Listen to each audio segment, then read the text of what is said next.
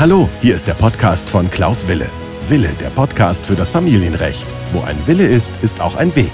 Herzlich willkommen und es geht auch gleich los.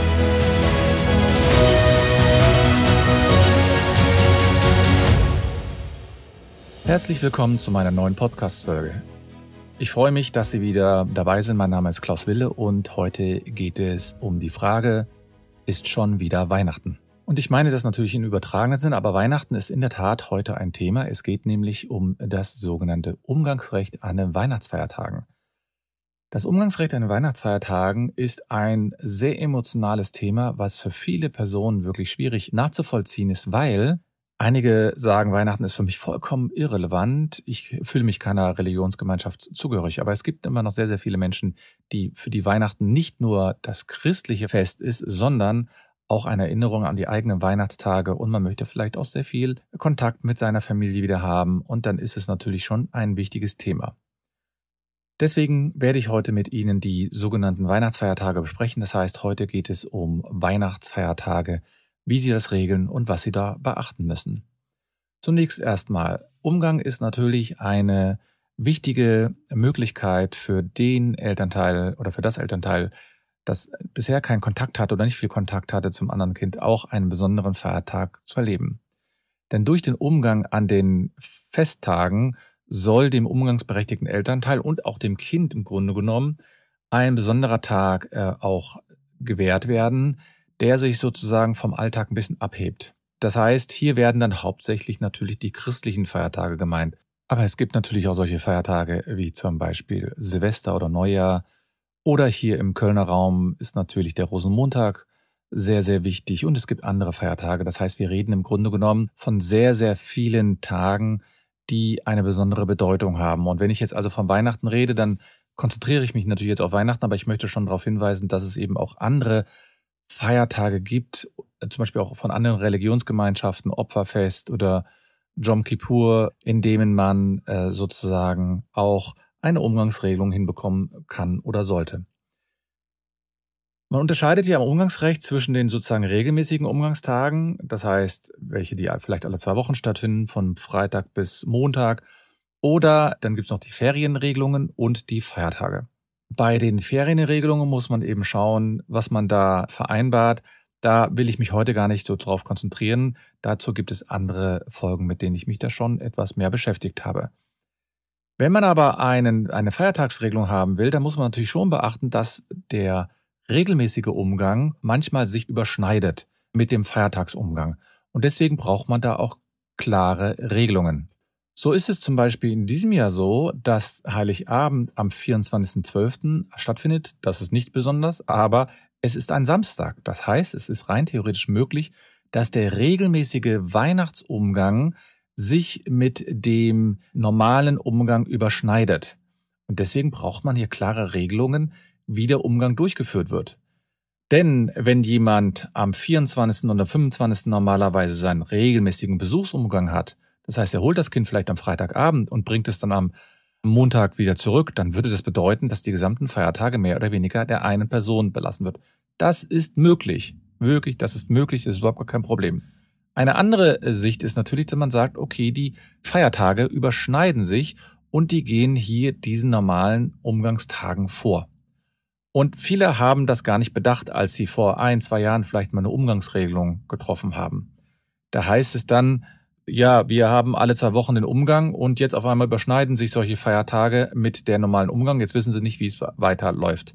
Es gibt die eine Auffassung, die sagt, ja, die Umgangsregelung, die geht sozusagen der Feiertagsregelung immer oder steht dem zurück.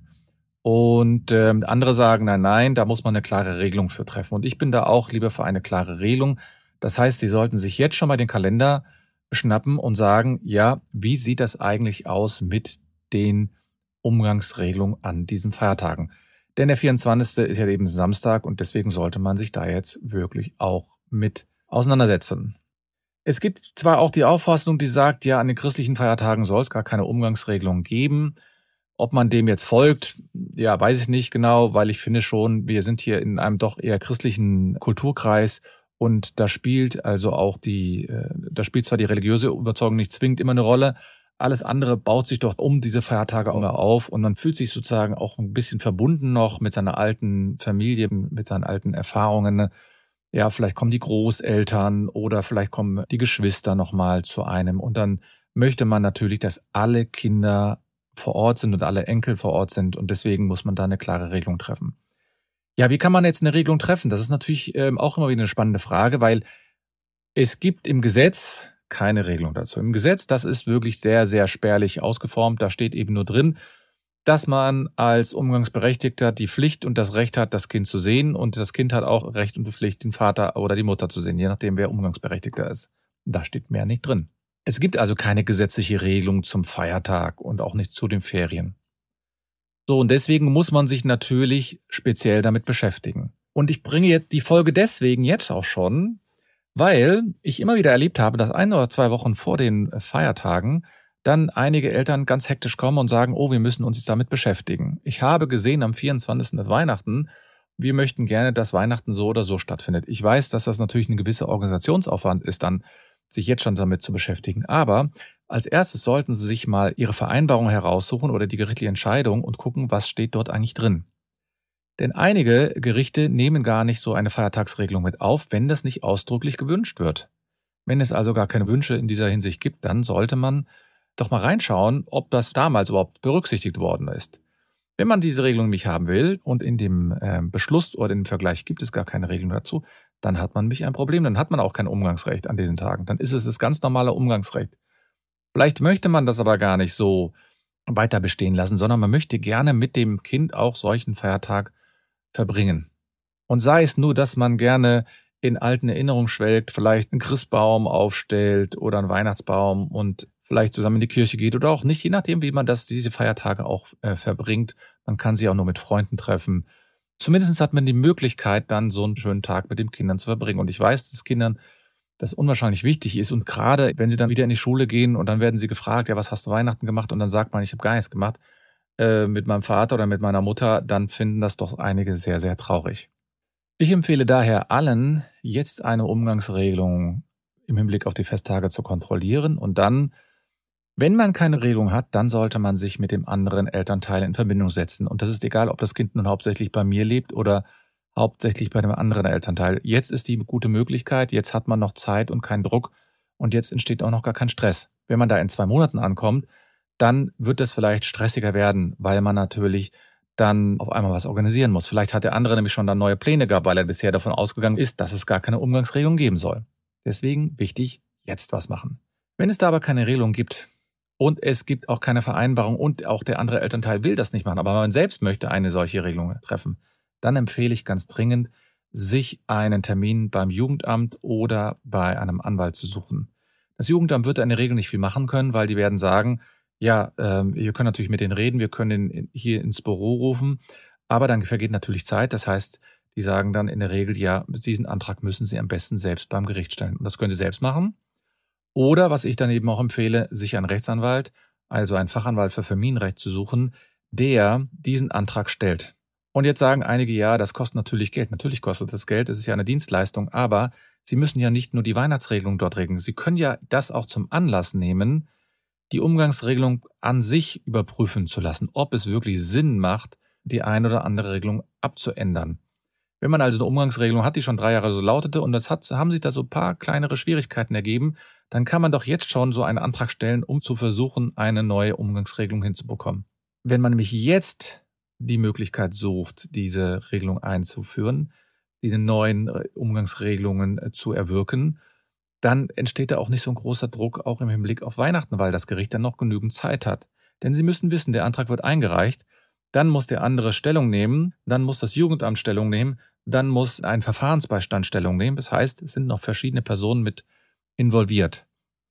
Es gibt dann einige Väter oder Mütter, die sagen, ja, ist gar kein Problem, also wenn der Weihnachten haben will, dann kann er das bekommen hätte er vielleicht auch mal äh, mit mir sprechen müssen oder hätte nicht sofort einen Antrag einreichen müssen. Deswegen sage ich ja auch, man soll zuerst mit dem Elternteil sprechen.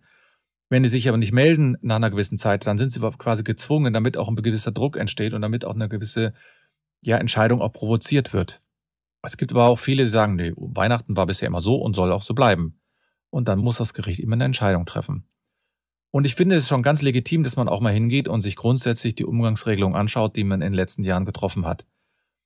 Hat sich das bewährt? Hat sich das nicht bewährt? Und wenn Sie jetzt schon einen Antrag im Hinblick auf die Feiertagsregelung einreichen, dann kann es natürlich sinnvoll sein, dass man grundsätzlich neu schaut. Eine andere Sache ist, wie kann sowas dann aussehen? Es gibt dann die verschiedenen Möglichkeiten. Die eine Möglichkeit ist, dass man sagt, zum Beispiel Weihnachten am Heiligabend ist das Kind bei dem einen Elternteil und am ersten oder zweiten Weihnachtstag bei dem anderen Elternteil. Oder man sagt, man wechselt das. Das heißt, Weihnachten komplett bei dem einen Elternteil und die Silvester- und Neujahrstage bei dem anderen Elternteil.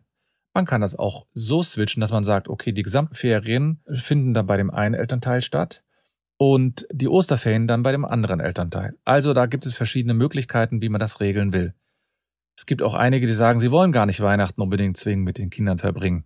Ist zwar selten, aber es kommt immer noch vor. Es hängt ebenso auch so ein bisschen ab, was für ein Typ man ist und wie sehr man sich auch engagiert hat und wie wichtig einem das Kind auch ist. Und ich finde es schon wichtig, dass man solche Feiertage oder man sollte zumindest solche Feiertage zusammen begehen. Ob man das nun im christlichen Rahmen macht oder ob man das einfach als ein besonderes Zusammentreffen gestaltet, das bleibt einem ja selbst überlassen. Man ist ja jetzt nicht zwingend daran gebunden, jetzt unbedingt in die Kirche zu gehen und das ganze Prozedere mitzumachen. Wobei ich schon finde, wenn man äh, sozusagen in so einem christlichen Land lebt, dann kann man zumindest einmal im Jahr auch mal in die Kirche gehen. Aber letztlich ist es natürlich eine eigene Entscheidung, insbesondere weil natürlich der Blick auf die Kirchen durch die Skandale, die es in den letzten Jahren gab, zumindest sehr kritisch gesehen wird. Und deswegen kann man auch nachvollziehen, dass man vielleicht da sich ein bisschen zurückhält und sagt, okay, ich gehe jetzt nicht in die Kirche, aber man kann das ja auch zu Hause begehen. Für die Kinder ist es in der Regel wichtig, für die Eltern kann es auch wichtig sein und dann sind natürlich diese Tage auch wichtig. Je nachdem, wie Sie es regeln wollen. Sie können sich gerne an mich wenden Sie können gerne mir auf TikTok folgen, da werde ich bestimmt jetzt noch einige Folgen dazu machen. Sie können auch gerne ein Beratungsgespräch buchen. All das, was Sie wollen, das können Sie natürlich über mich erreichen. Ich wünsche Ihnen auf jeden Fall, dass Sie schnell jetzt tätig werden und nicht vergessen, wo ein Wille ist, ist auch ein Weg.